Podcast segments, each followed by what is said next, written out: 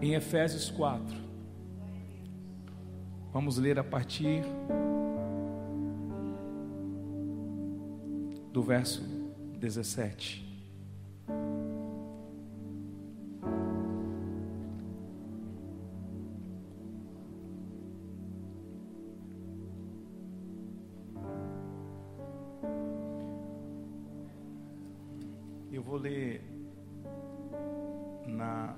Tradução um pouco diferente das convencionais.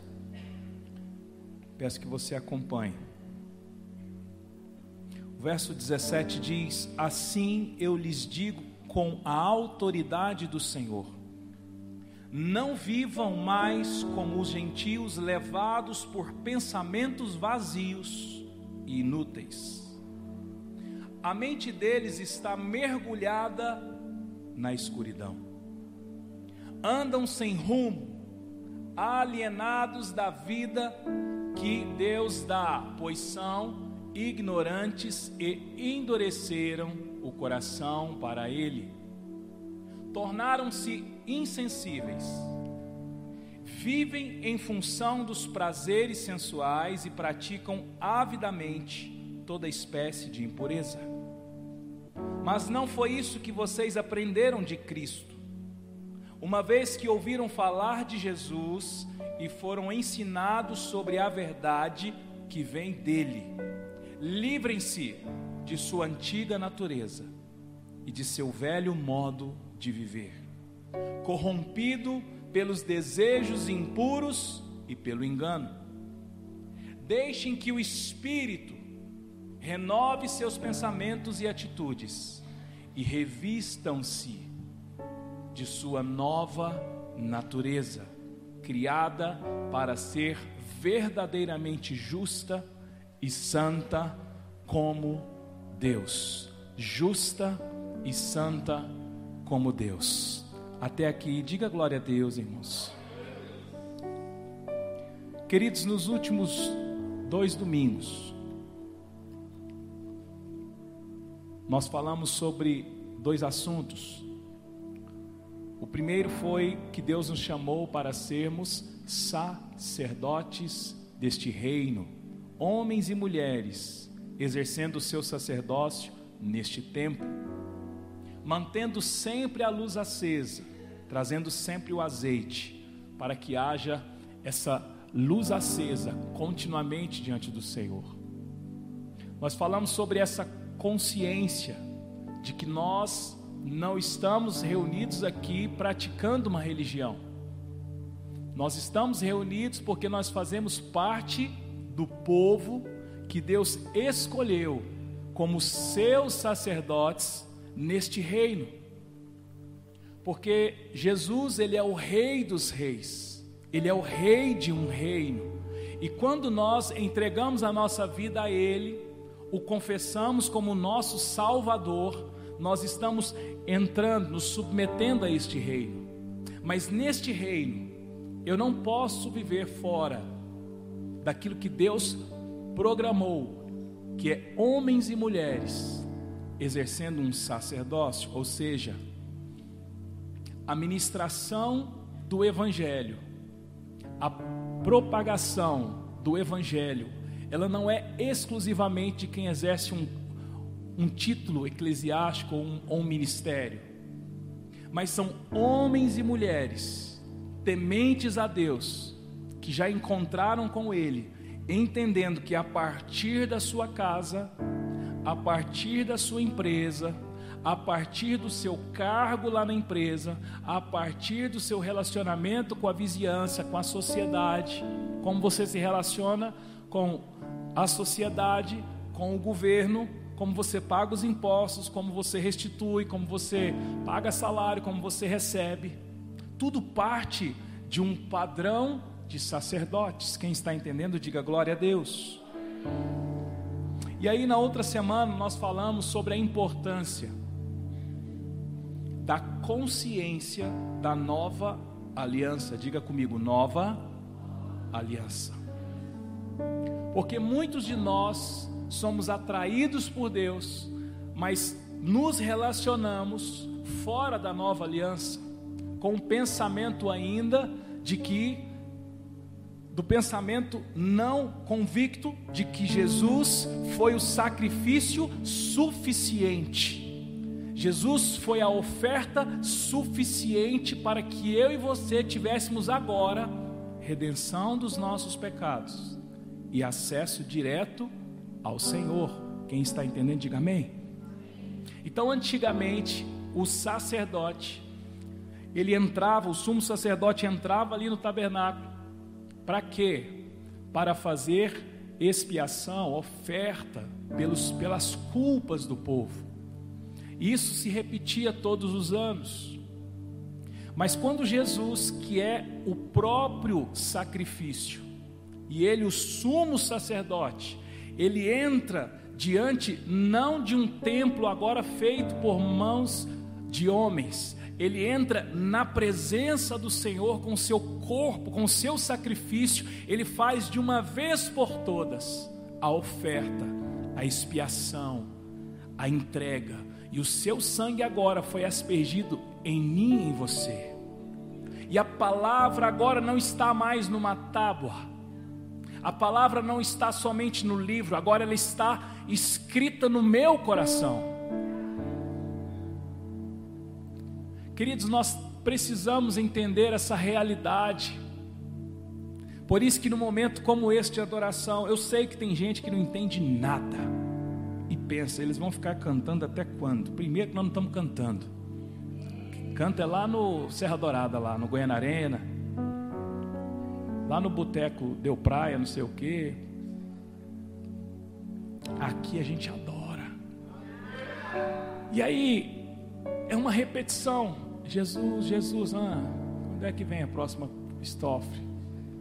Irmãos, não tem necessidade de uma próxima estofre.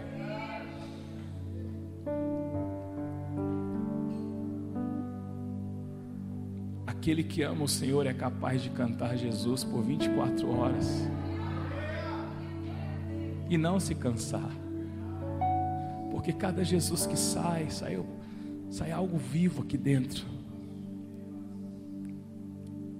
Porque Deus colocou no, no nosso coração o espírito do seu filho que clama: Abba, Pai, Abba, Pai. Gálatas 4. Então, por isso que quem foi encontrado, quem foi conectado com Jesus, passa agora a ser inserido nesse altar. Mas o que que impede? A clareza, a revelação, a convicção de que Jesus foi o sacrifício suficiente, eterno. Eu agora não vivo mais olhando para as minha, minhas culpas, porque Jesus já foi e já aspergiu, porque o sacerdote ele precisava aspergir o sangue em coisas. Mas o sumo sacerdote com com o sangue dele, ele foi aspergido em mim aqui dentro, em você. O pecado não não terá mais domínio sobre vós, porque estáis debaixo da graça e não debaixo da lei. Mas nós só acessamos isso quando nós entendemos. E por falta de fé, de convicção, de entendimento, a gente não acessa. E a gente vive um caso de amor com as nossas culpas. A gente vive um caso de amor com as nossas dores. A gente vive um caso de amor com os abusos, com as dores, com as humilhações, porque elas nos mantêm no lugar de vítima e anualmente o sacerdote entrava lá no tabernáculo e nós diariamente ficamos entrando no tabernáculo e dizendo para Deus das, das culpas, das dores, e a gente cria um caso e a gente não se liberta disso. Por quê? Porque é simples. Quando apertar para mim, apertou, eu falo, não, mas é porque você precisa saber minha história. Não, mas é porque também, se ao menos eu tivesse, se ao menos eu tivesse tido um pai presente, se ao menos eu tivesse tido um casamento, se ao menos eu tivesse tido um filho obediente, se ao menos eu tivesse tido recursos. E a gente não acessa os benefícios os efeitos da nova aliança. E aí, queridos, isso foram os últimos dois domingos. E hoje,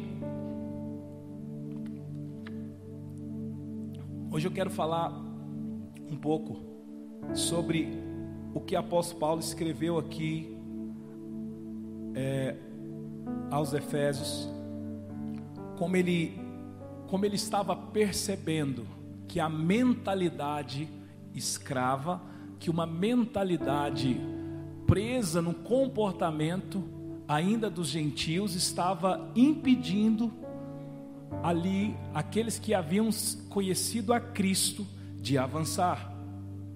É, Efésios 4 nós já lemos. E aqui, queridos, quando nós lemos no verso 17 que não vivam mais como gentios levados por pensamentos vazios e inúteis. Queridos, nesse trecho, o apóstolo Paulo denuncia um modo de vida ou um padrão de pensamento. Diga comigo, modo de vida. Padrão de pensamento. Ele denuncia esse modo de vida, esse padrão de pensamento dos gentios que haviam se convertido. E ele chama a atenção para, usando a expressão dessa tradução, pensamentos vazios e inúteis. Na outra tradução diz: não vivam na vaidade dos seus próprios pensamentos, tendo seu entendimento obscurecido, separados da vida que Deus concede por causa da ignorância que vivem, pela dureza do coração. Queridos, nossos pensamentos nos conduzem à morte ou à vida. Padrões de pensamentos que não foram afetados ainda pela palavra. Pensamentos ditos vazios ou inúteis. Uma mente mergulhada na escuridão, queridos. Queridos, quem vive com pensamento vazio, com pensamento inútil, vive com a mente na escuridão e, consequentemente, sem rumo, como diz o texto, e, consequentemente, com o coração endurecido, sem esperança, sem saber para onde vai.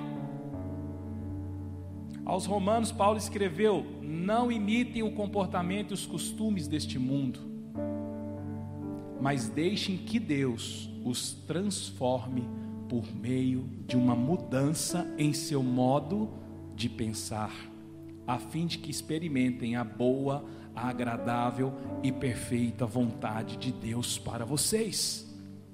Abre lá, porque a sua tradução ela vai dizer diferente, para você entender melhor. Romanos 12, 2. Já já a gente volta aqui, Efésios. Romanos 12, verso 2. Quando Paulo escreveu essa carta, aos Efésios, diz aqui os estudiosos que essa carta circulou também outras cidades. E eu creio que essa carta, queridos, vem aqui hoje, nesse tempo de hoje, na cidade de Goiânia, para essa comunidade Mevan Goiânia, também denunciar esse modo de pensar, denunciar um padrão caído. Romanos 12, verso 2 tradução mais tradicional vai dizer: não vivam conforme os padrões deste mundo, mas deixem que Deus os transforme pela renovação da mente, para que possam experimentar qual é a boa, a agradável e perfeita vontade de Deus. Na outra tradução diz: Mas deixem que Deus os transforme por meio de uma mudança em seu modo de pensar. Então você veja que a mudança, a transformação, ela parte de como eu penso. Porque se eu não colocar a minha mente para o confronto com o Espírito, queridos, se eu não colocar o meu modo de pensar em confronto com a palavra, não tem transformação. Não adianta eu levantar as mãos para os céus e dizer: Deus me transforma. Deus me transforma. Deus me transforma. Eu preciso observar o meu padrão de pensamento. a forma em que eu entendo o Evangelho, a forma em que eu me relaciono com a igreja. Porque quando fala igreja, as pessoas lembram da denominação, de que igreja você é, né? Aquela coisa. Qual é a sua igreja? Quantas pessoas tem lá? Como se aqui fosse frigorífico, contando cabeça. Conta cabeça de gado. Cabeça você conta lá no frigorífico, lá na fazenda. Igreja não conta, irmãos. Mas é um padrão, um padrão evangélico da denominação. E aqui, quando o apóstolo Paulo denuncia também lá aos romanos, dizendo o seguinte: deixe Deus transformar a partir do modo que vocês pensam. Queridos, o que faz de mim e de você um cristão é a mentalidade transformada. Não é a foto que você posta aqui no culto. Tic, culto foi uma bênção.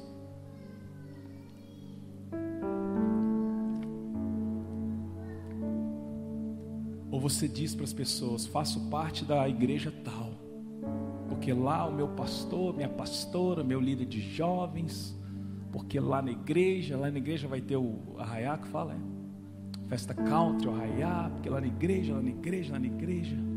Isso não faz de você um cristão.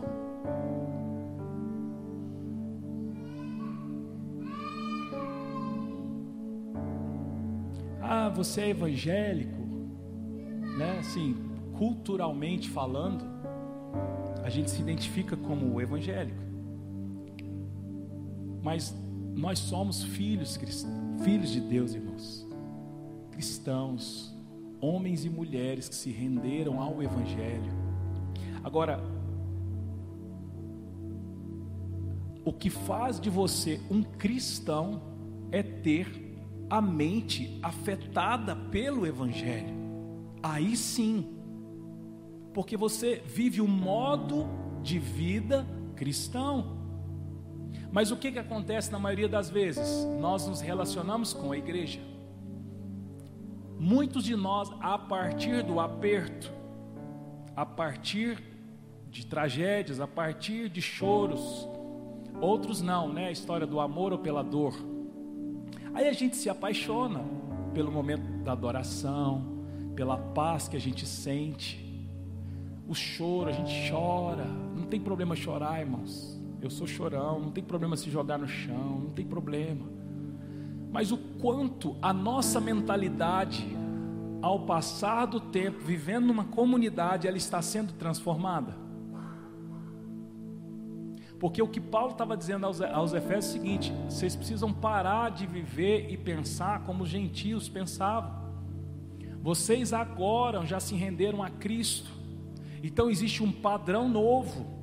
Sai desse pensamento antigo Queridos, eu me torno, eu me torno cristão quando eu passo a pensar como Cristo. Não, pastor, mas é demais. Você está falando de Cristo. Uh, lá em cima, eu sou aqui, eu sou, eu sou homem, eu sou carnal. Queridos, o plano de salvação ele é tão perfeito. Procura um defeito no plano de salvação na ideia que Jesus teve.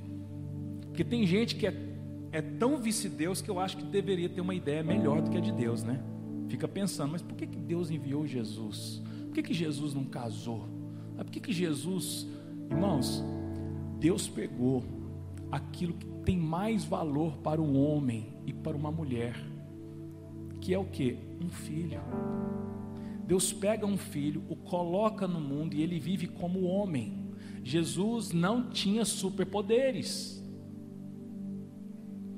No início da minha conversão, eu achava, irmãos, que Jesus era tipo o super-homem, disfarçado. Ele era o Jesus que voava, mas ele estava ali ensinando os discípulos. Aí quando ele queria voar, ele voava. Aí depois eu fui entender que Jesus, depois de ser batizado por João, o Espírito desceu, uma voz falou: Este é meu filho amado em quem tenho muito prazer. Jesus foi, foi o que? Foi levado por Deus para onde? para ser tentado. E depois de 40 dias de jejum, 40 dias Jesus teve. Ah, então Jesus tinha fome. Olha aí. Por que, que quando Satanás chega para tentar Jesus e diz: E aí, você está com fome? Fala para essas pedras se transformar em pães. Por que, que Jesus não falou o seguinte: Ei, Satanás, você esqueceu que eu sou Jesus? Eu não estou com fome, eu sou Jesus. Não, queridos. Jesus estava com fome e disse: Nem só de pão viverá o homem. O que, que é isso? Eu tenho muita fome, mas eu vou suportar até o final, porque não é o pão que eu estou precisando agora, o meu Pai vai me fortalecer, entende, irmãos? Então era o Jesus homem. Então, quando apóstolo Paulo fala sobre nós observarmos Cristo e pensarmos como Cristo, é como Cristo, homem, diante de Deus estava pensando, porque Jesus veio para implantar um padrão, para implantar um modelo. Tem um texto, não me lembro agora, em que a turma lá queria, ó, dar um ataque em Jesus. Quem souber de cor o texto me fala. Jesus fez o que, ó? Perna para quem tem. Correu para não apanhar. Ele era homem. Então, quando nós falarmos do padrão de Cristo, eu gostaria que você não olhasse Cristo como uma fumacinha, como algo, como algo, sabe? Não, olhe para o Cristo homem que foi tentado ali no diálogo com Satanás. Satanás o tentou a partir da sua identidade. Deus havia acabado de batizar Jesus com uma identidade.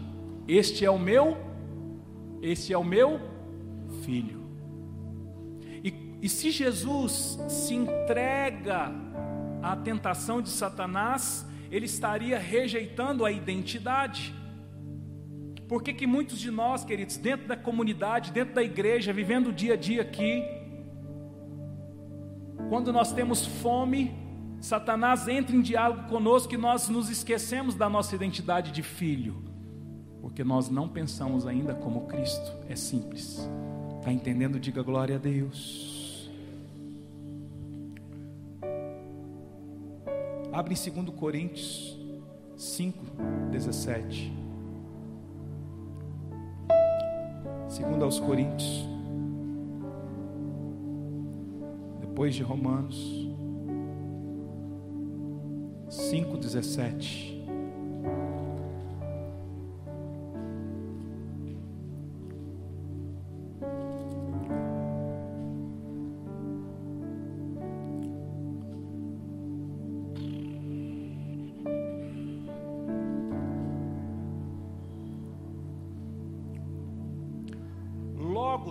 Aquele que está em Cristo se tornou nova criação. A velha vida acabou e uma nova vida teve início. Logo, se alguém está em Cristo, eu sou evangélico agora. Logo, se alguém é cristão, logo, se alguém se rendeu à palavra do Senhor de salvação, este alguém, ele se tornou uma nova criação. Diga comigo, nova. Diga nova criação. E aí diz que a velha vida acabou e uma nova vida teve início. Queridos, ninguém ao encontrar com Jesus, seja no seu quarto, seja em qualquer circunstância, esse alguém é totalmente transformado. Apóstolo Paulo, depois que teve o seu encontro, iniciou um processo na sua vida. Pedro, então, nem se fala, né? O processo demorou mais. Então, quando eu e você conhecemos a Jesus, e eu me lembro quando eu saí da esfera religião, Deus, Jesus Salvador, eu entendia como se fosse um pacote. Deus, Santo A, Santo B, Jesus, era como se fosse um pacote celestial. Mas aos meus 16, 17 anos, quando eu fui para uma igreja cristã, lá no Conjunto Vera Cruz, ao deparar com a palavra do pastor, eu comecei a entender que havia um plano de salvação, um homem que morreu por mim, e ali iniciou um processo. E vinte e tantos anos depois nós estamos neste processo de que tornar-nos o que uma nova criatura. Queridos, uma das coisas que o inimigo quer é roubar a nossa esperança. Esperança, queridos, é crer que a nossa escolha em servir o Senhor, em tê-lo como Salvador, irá nos levar para a vida eterna. Volta comigo lá em Efésios 4. Só voltar umas. Voltar não, adiantar umas poucas páginas aí. Efésios 4.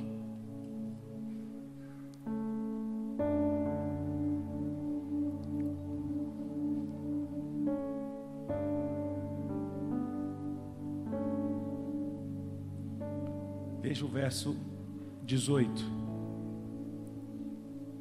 4:18. A mente deles está mergulhada na escuridão.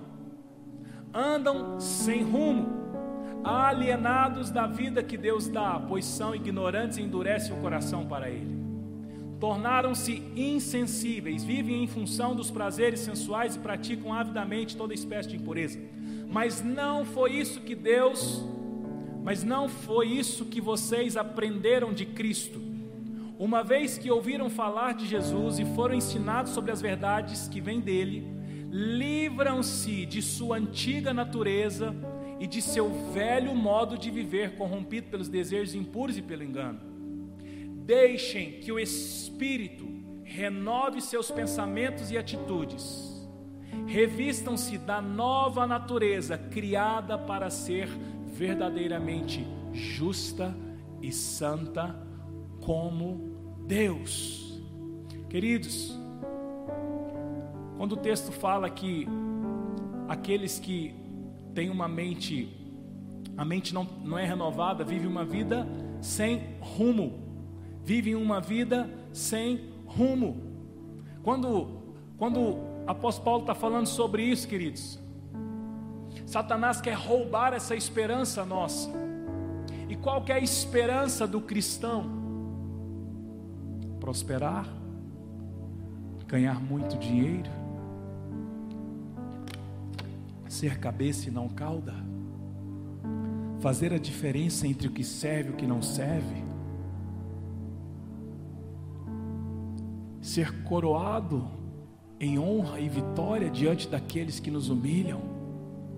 Tem muita gente pensando que é isso, irmãos. Tem gente fazendo campanha para ser isso, levantando as mãos todo dia dizendo que eu vou ser cabeça e não cauda. E, e muitos pensam que ser cabeça é dominar sobre pessoas. Queridos, a esperança que nós temos é a vida Quem está numa reunião cristã e não tem essa consciência, eu não vou dizer que está no lugar errado, não. Eu vou dizer que ainda não entendeu. Porque nós queremos sim, eu quero prosperar, queridos, eu quero conquistar coisas, eu quero quero governar, eu quero que Deus abra lugares, momentos. Mas nós estamos reunidos aqui porque nós temos um destino. E para chegar neste lugar, queridos, eu preciso ajustar a minha caminhada cristã. A caminhada cristã ela teve início quando a minha velha criatura se topou com Jesus. Dá início a uma nova criatura. E qual é o meu destino? Qual é o meu caminho? A vida eterna. Por isso que você tem que treinar. Você não pode, você não pode cansar de cantar Jesus. Cansou, cantou Jesus três minutos, cansou. Você tem certeza que você quer ir para a eternidade mesmo? Você tem certeza? Tem certeza que você está com pressa de acabar a adoração? Sabe, queridos, Quem não tem essa esperança, ele vive o que? Sem rumo. Quem não tem essa revelação vive sem rumo. Queridos, o Evangelho não é sobre o que Ele pode fazer por mim hoje, mas é sobre para onde eu vou na eternidade. Uma mente mergulhada na escuridão não fala de uma vida de pecado. Uma mente mergulhada na escuridão fala de uma vida sem rumo, fala de uma vida sem luz, uma vida sem clareza, uma vida sem revelação.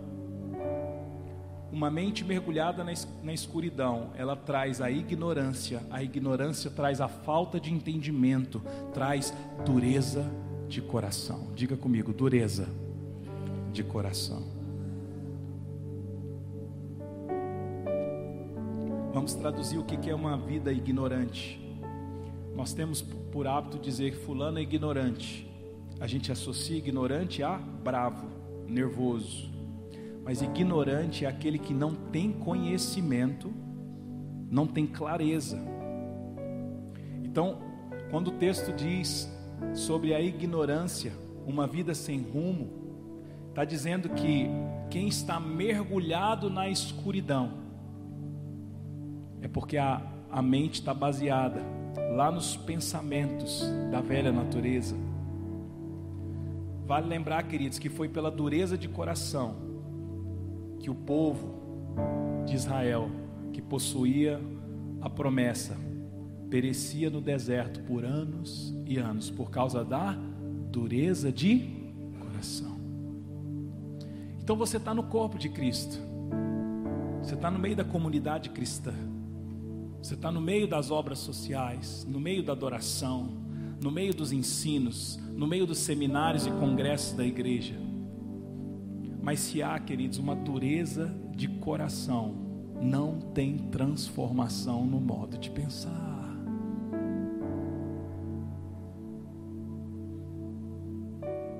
E essa dureza de coração, com o passar do tempo, queridos, a gente não percebe e está tão cauterizado, está tão que você não aceita nenhum confronto nem da Bíblia. É, acho que o apóstolo Paulo ele está falando isso aí porque ele tinha aquele problema do espinho lá. Não, mas também Davi não tem muita autoridade para falar, não, porque afinal de contas. É, mas José, aquela hora ali, vocês falam que José perdoou, mas aquela hora que ele prende os irmãos ali, ele tava, tinha uma vingancinha em José ali dureza de coração, queridos, ela, ela traz incredulidade. E Satanás, queridos, ele trabalha no campo da mente. O diálogo com Jesus, a tentação de Satanás, foi no campo da mente. Quando ele fala dos pães, e Jesus diz: Não só de pão verá o homem. Quando ele fala sobre dar ordem aos anjos. Ele estava trabalhando, queridos. Jesus, pula daí. Na hora que você pular, você dá ordem, os anjos te pegam. Ele estava trabalhando no campo da mente. Porque ninguém manifesta um pecado sem antes ter dado espaço na sua mente. Ninguém manifesta um rancor, uma mágoa, uma falta de perdão, uma, uma, uma idolatria, sem antes dar primeiro espaço no campo da mente. Quem está entendendo, diga glória a Deus. Veja o verso 20 de Efésios 4.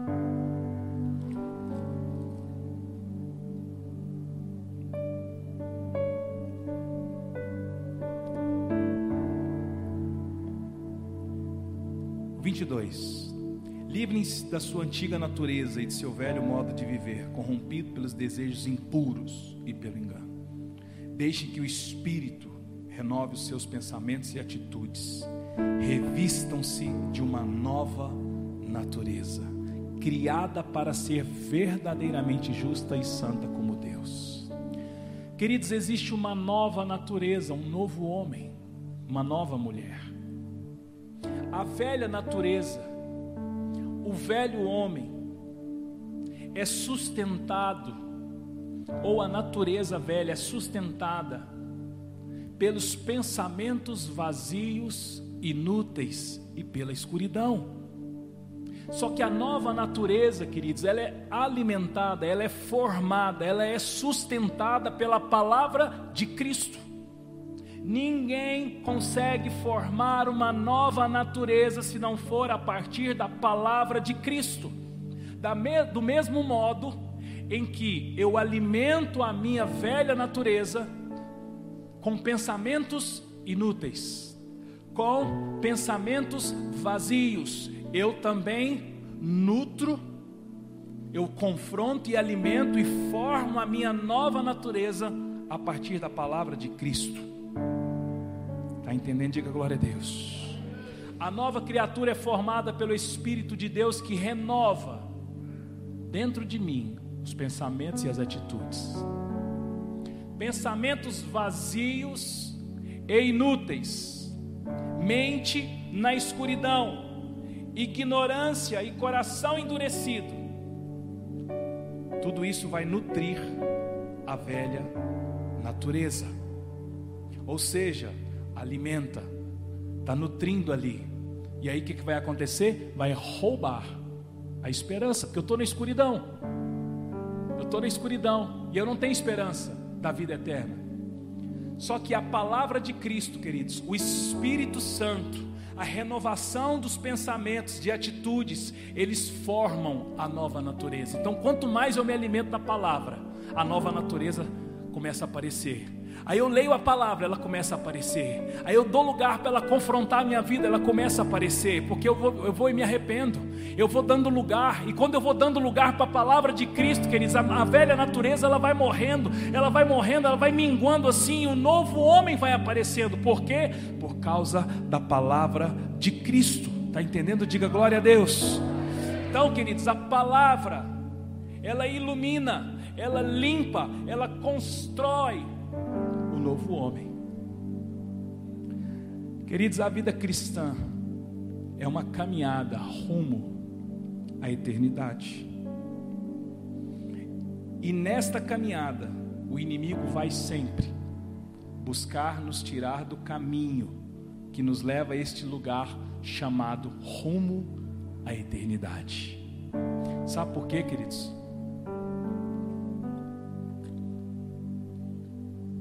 Nós já ouvimos muito isso, né? O inimigo não está preocupado com quem está lá no mundo, que quem está lá no mundo já é dele. Imagina, queridos, o, o, o, o mundo espiritual é muito organizado. Se lá na sua casa, no seu trabalho, na sua empresa, você canaliza a energia aonde precisa mais. Então você acha que os esforços do inimigo estão para os que estão neste momento debaixo de cadeias de vício, prostituição, engano, idolatria, adultério, roubo, mentira? Não. É como se houvesse já uma cela. É como se o reino do Espírito tivesse lançado, trancado trancou, deixa eles se quebrarem por aí. Só que nós somos os livres, aqueles que já foram libertos. Nós não estamos mais dentro dessas cadeias, amém? E aí você acha que o esforço dele está onde? Lá dentro ou está aqui fora? Para levar de volta quem? Hã? Então existe uma operação, queridos, 24 horas, para nos convencer afetar a nossa mente, cairmos na escuridão, endurecer o nosso coração e com o coração endurecido andarmos sem rumo. Está entendendo? Diga glória a Deus. Efésios 6, avança dois capítulos aí.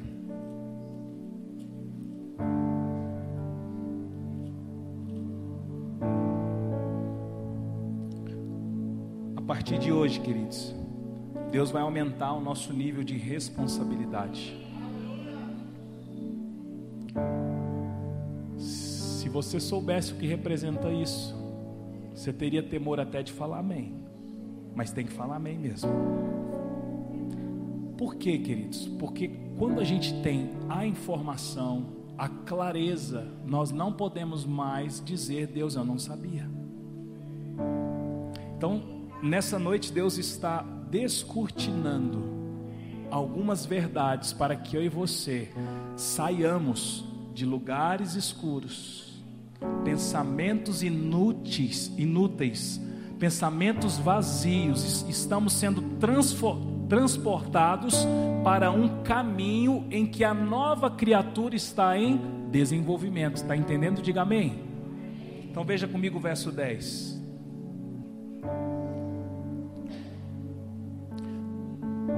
Eu vou ler também nessa outra tradução aqui, vai lá. Uma palavra final. Sejam fortes no Senhor em seu grande poder vistam toda a armadura de Deus, para que possam permanecer firmes contra as estratégias do diabo. Pois nós não lutamos contra inimigos de carne ou sangue, mas contra governantes e autoridades do mundo invisível, contra grandes poderes neste mundo de trevas e contra espíritos malignos nas esferas celestiais. Portanto, vistam toda a armadura de Deus para que possam resistir ao inimigo no tempo do mal. Então, depois da batalha, vocês continuarão de pé e firmes. Verso 14. Assim, mantenham sua posição colocando o cinto da verdade e a couraça da justiça como calçados, usem a paz das boas novas, para que estejam inteiramente preparados em todas as situações, levantem o escudo da fé para deter as flechas de fogo do maligno. Usem o capacete, a salvação como capacete. Empunhem a espada do Espírito, para que é a palavra de Deus. Orem no Espírito em todos os momentos e ocasiões. Permaneçam atentos e sejam persistentes em suas orações por todo o povo santo. Orem também por mim, peçam a Deus que conceda as palavras certas para que eu possa explicar corajosamente o segredo revelado pelas boas novas. Agora eu estou preso em correntes, mas continuo a anunciar essa mensagem como embaixador de Deus. Até aqui, irmãos. Até aqui. O texto é muito conhecido, né, irmãos? Que fala das arma, da armadura de Deus. Apóstolo Paulo, quando fala da armadura de Deus, o que eu acho interessante é que a armadura de Deus, queridos, ela tem um propósito. E muitos de nós, eu acho que a gente entende errado. Os dons que estão por trás da armadura de Deus. Porque a armadura de Deus não fala de ferramentas para eu ir para a batalha.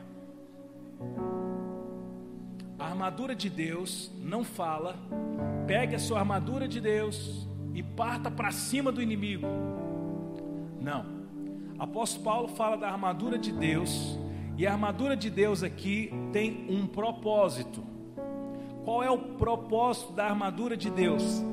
Para que possam permanecer firmes contra as estratégias, tem traduções que dizem ciladas do diabo. A armadura de Deus é para que possam resistir ao inimigo no dia mal, tem traduções que dizem no tempo do mal. Então, quando ele vai falando das, da armadura de Deus, ele diz para que é a armadura de Deus? A armadura de Deus, queridos, não é para avançar no reino do Espírito, para a batalha, para a guerra espiritual. A armadura de Deus fala de suportar a batalha espiritual que já começou no dia em que você se rendeu a Cristo. No dia em que começa a nova criatura, começa também uma batalha. O problema é que nós nos descuidamos durante essa batalha. E aqui apóstolo Paulo, ele faz o que? Ele pega uma referência de um soldado. E ele pega a referência do soldado e faz ali uma analogia com o capacete, a couraça, o cinto, as sandálias e também a espada. Mas veja só, depois, quando ele, ele fala sobre a armadura, ele fala que é para que permanecer firme contra as estratégias. Então existem estratégias nesse momento, planejadas, muito bem traçadas contra a minha a sua vida. Porque nós estamos num processo de nova criatura. Ele quer nos levar de volta. Então existe um plano.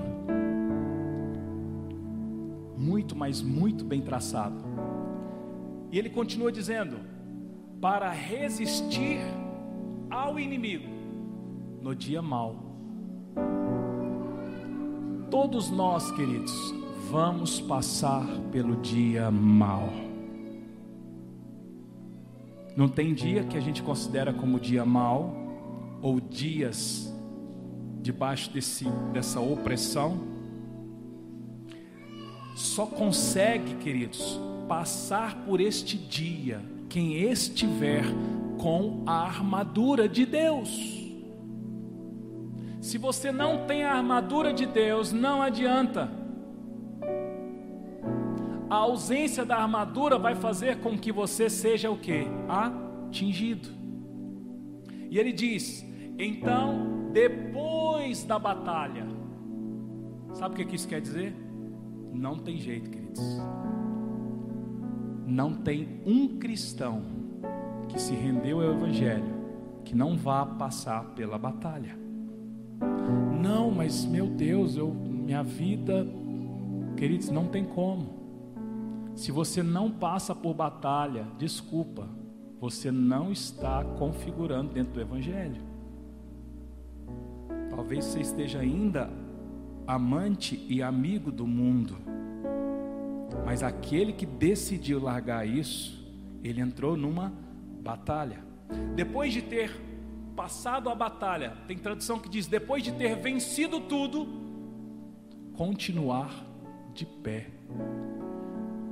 Isso quer dizer que aquele dia que você fala assim, ai, parece que deu uma trégua.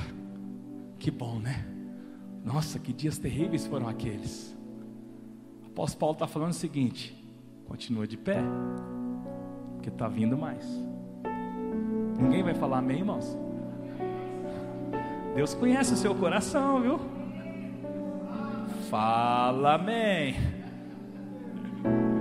Queridos, a armadura de Deus, descrita em Efésios, é um conjunto, é um kit. Ele fala, é um kit de cuidados, né? Que eu e você devemos ter na nossa caminhada cristã. Quem está na caminhada cristã, diga amém rumo à eternidade. Então ele fala do cinto da verdade. Para quê, irmãos? Para dar cintada no diabo? Você acha que o diabo tem medo de cinto? Mas o diabo tem medo da verdade, não tem? Pegou? Então não é o cinto. Quando o apóstolo Paulo fala dos utensílios aqui, eu não sei se a palavra é essa, utensílios, dos objetos é figurativo. Nós podemos até num movimento profético aqui, num reteté aqui uma hora, entregar um capacete espiritual, fazer um movimento aqui, né? Podemos. Só que o cinto da verdade, queridos, é o que? É estar seguro. O que que o cinto faz, queridos? Muitos, muitos de nós usamos como enfeite, mas o cinto é para evitar que as calças caiam, sim ou não? né? Então, se você está com cinto, as suas vergonhas não serão expostas. A verdade não vai deixar você ser o que exposto. Satanás não tem medo de cinto, o que ele tem medo é da verdade. Está entendendo? Diga glória a Deus. A couraça da justiça. Couraça é o que? Tipo uma capa, né? Tipo um, tipo um, um colete. E essa couraça, ela é para evitar que o quê? Que durante a batalha a espadada, a flechada pegue algum órgão vital seu. Então ele era mais ou menos daqui a aqui. Então a couraça da justiça. Queridos, quem é cristão ama a justiça. Se você está do lado da justiça, nenhum dardo, nenhuma seta inflamada vai acertar a sua vida. Está entendendo? Diga glória a Deus. Agora, quem ainda está nos padrões deste mundo, faz o que? Usa uma couraça. Mas quando ele não anda do lado da justiça, quando ele não ama a justiça, abre o que? Uma? Você conhece a palavra? Brecha. E aí, quando vem o inimigo, vai me acertar. Então Satanás tem medo de couraça? Não, ele tem medo da justiça. Está entendendo? Diga glória a Deus. Calçados com o evangelho da paz. Aqui o evangelho da paz não é a palavra, porque a palavra fala lá na frente da espada.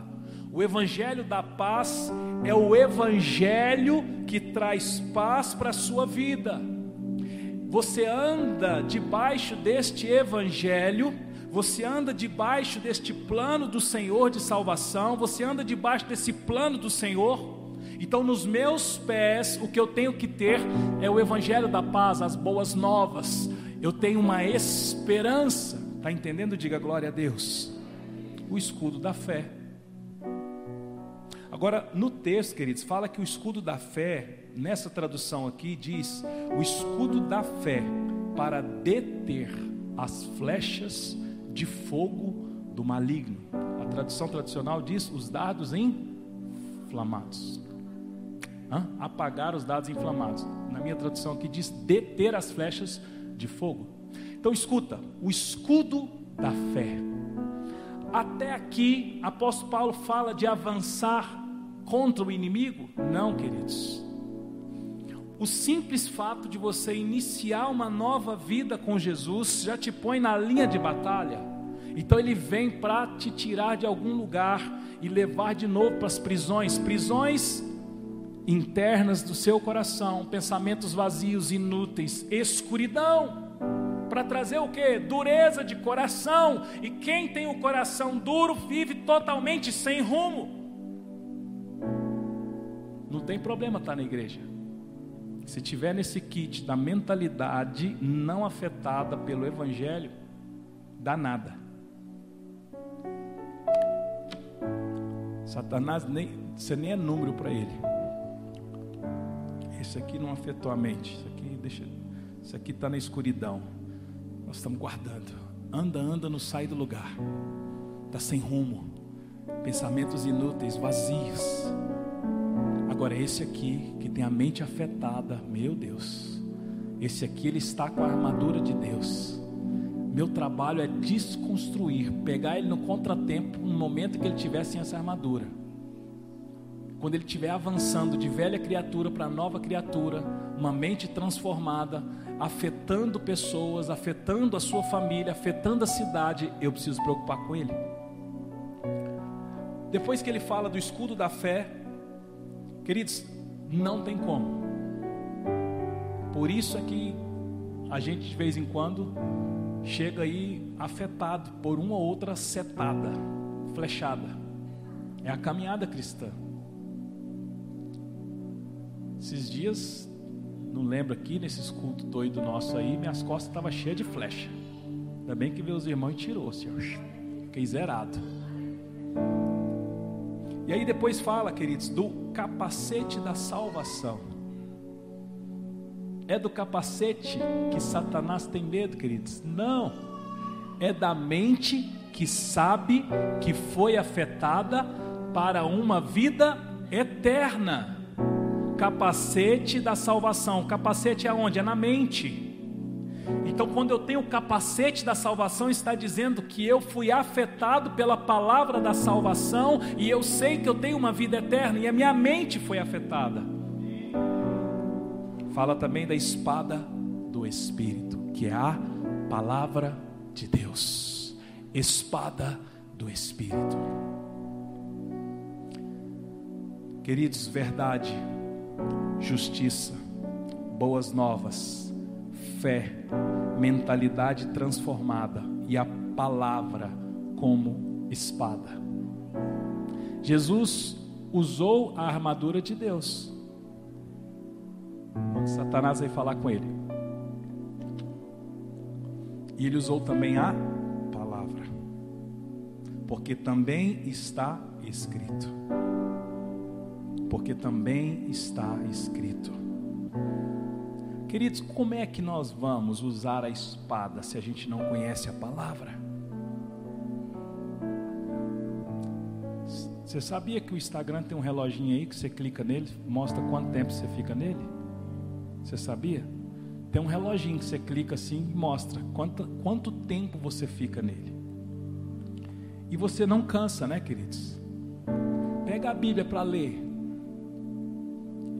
Ele já manda duas, duas flechas, uma no olho esquerdo e uma no direito, que é para o seu olho já cansar. Ele manda duas no joelho, que é para as pernas já ficar ruim, já encostar. Mas quando é rede social, nós vê deitado, em pé, dentro do ônibus, no carro, dirigindo.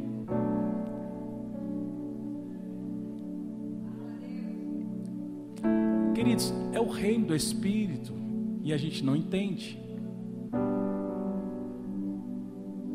Quando você está alimentado pela palavra, queridos, você está vitaminado na verdade.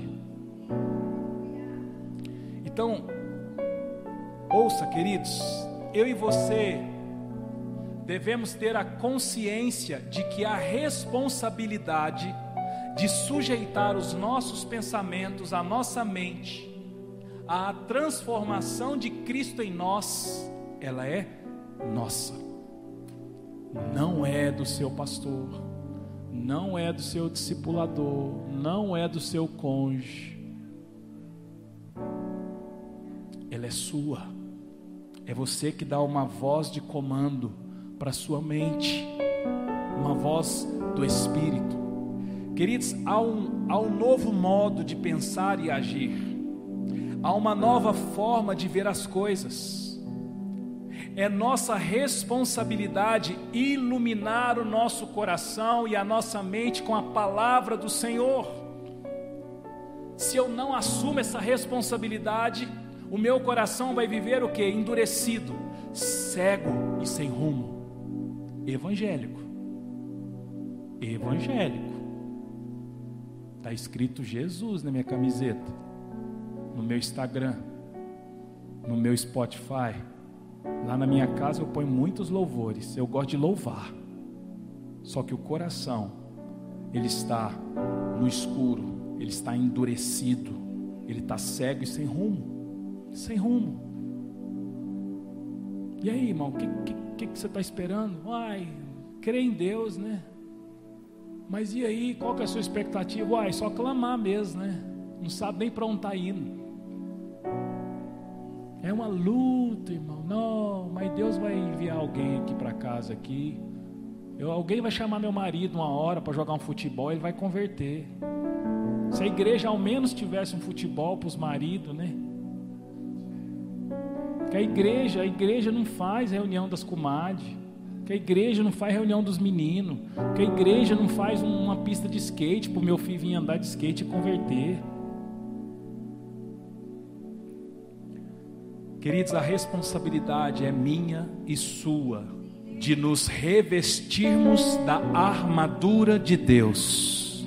É minha e sua responsabilidade submeter a nossa mente a um confronto com a verdade e com a justiça, para nós sermos transformados, amém? De pé. O Senhor está levantando um grande exército, um povo de guerra capaz de vencer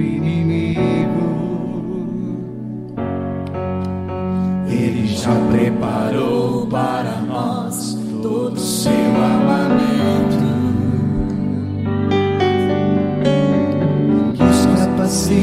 capacita a vencer a terra e céu. Nossa luta, nossa luta na verdade não é contra carne ou sangue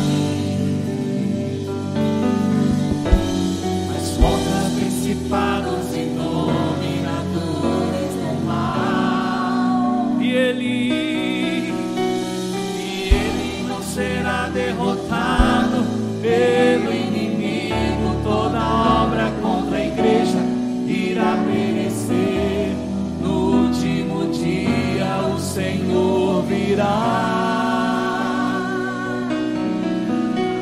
Virá para reinar com aqueles que viveram em guerra, que gastaram seus dias servindo a Deus, fazendo em tudo a vontade do Pai.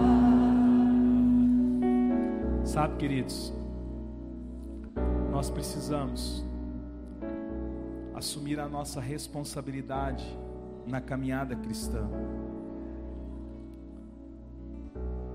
Nós, desde o começo do ano, recebemos uma palavra sobre um nível de maturidade em que Deus queria levar a nossa comunidade.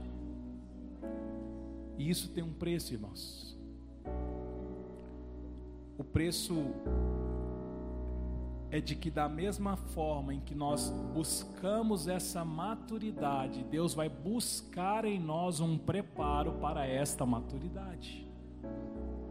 E Ele nos ama tanto que Ele não vai nos colocar em batalhas maduras antes de nos preparar com esse entendimento. Está entendendo? Diga glória a Deus. Então, veja os seus dias a partir das lentes espirituais. Não leia os seus dias a partir de fatalidades do destino. Nós estamos construindo os nossos dias.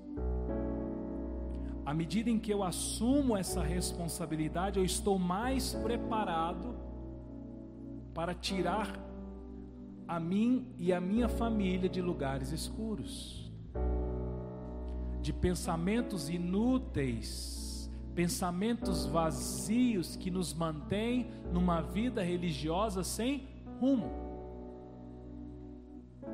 Então, ouça, a palavra de hoje não é uma palavra de guerra, é uma palavra para gerar um nível de revelação, consciência de que eu e você temos a responsabilidade de olharmos para a nossa mente e, enxergarmos nela o quanto ela está sendo transformada. O quanto essa mente está mergulhada na escuridão sem rumo, o quanto ela está apartada da vida que Deus tem para nós, o quanto de ignorância tem na nossa mente convertida, o quanto de dureza de coração tem na nossa caminhada cristã.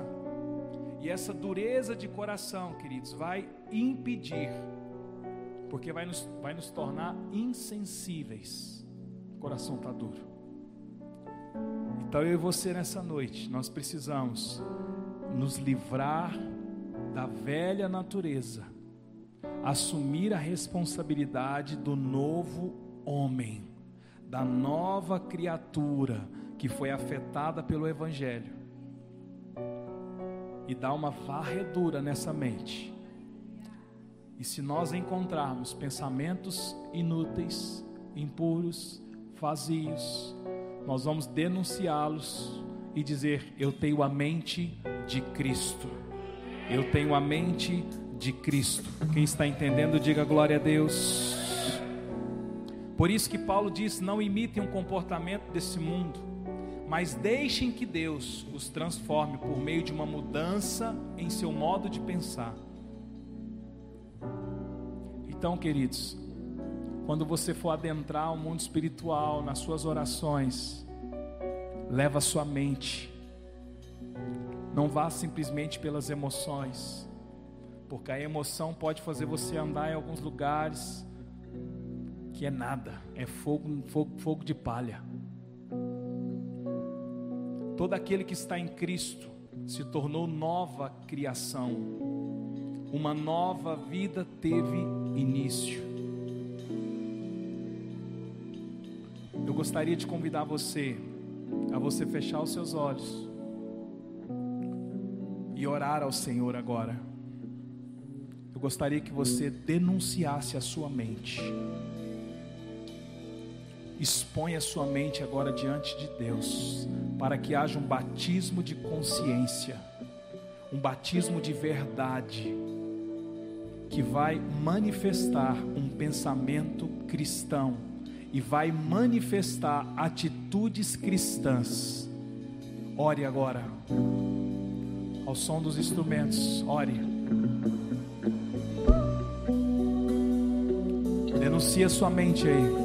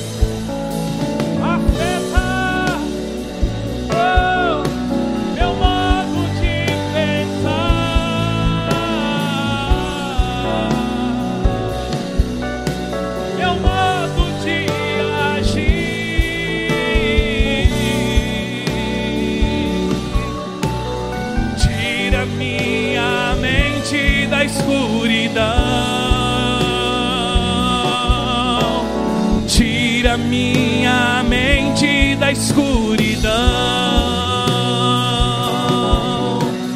Tire a minha mente da escuridão. Oh, tire a minha mente da escuridão.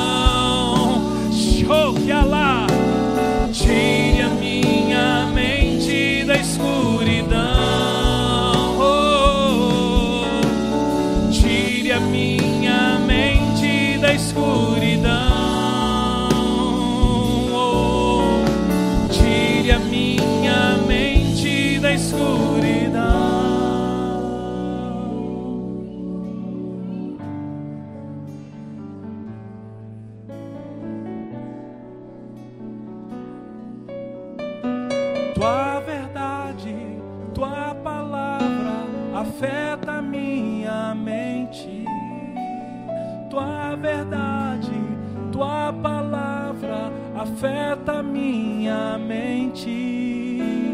Tua verdade, tua palavra afeta minha mente.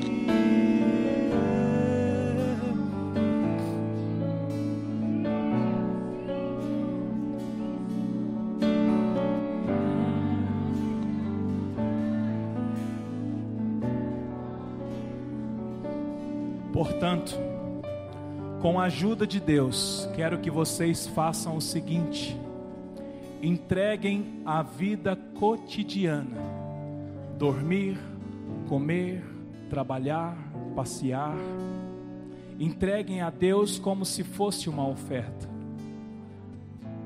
Receber o que Deus fez por vocês é o melhor que podem fazer por Ele.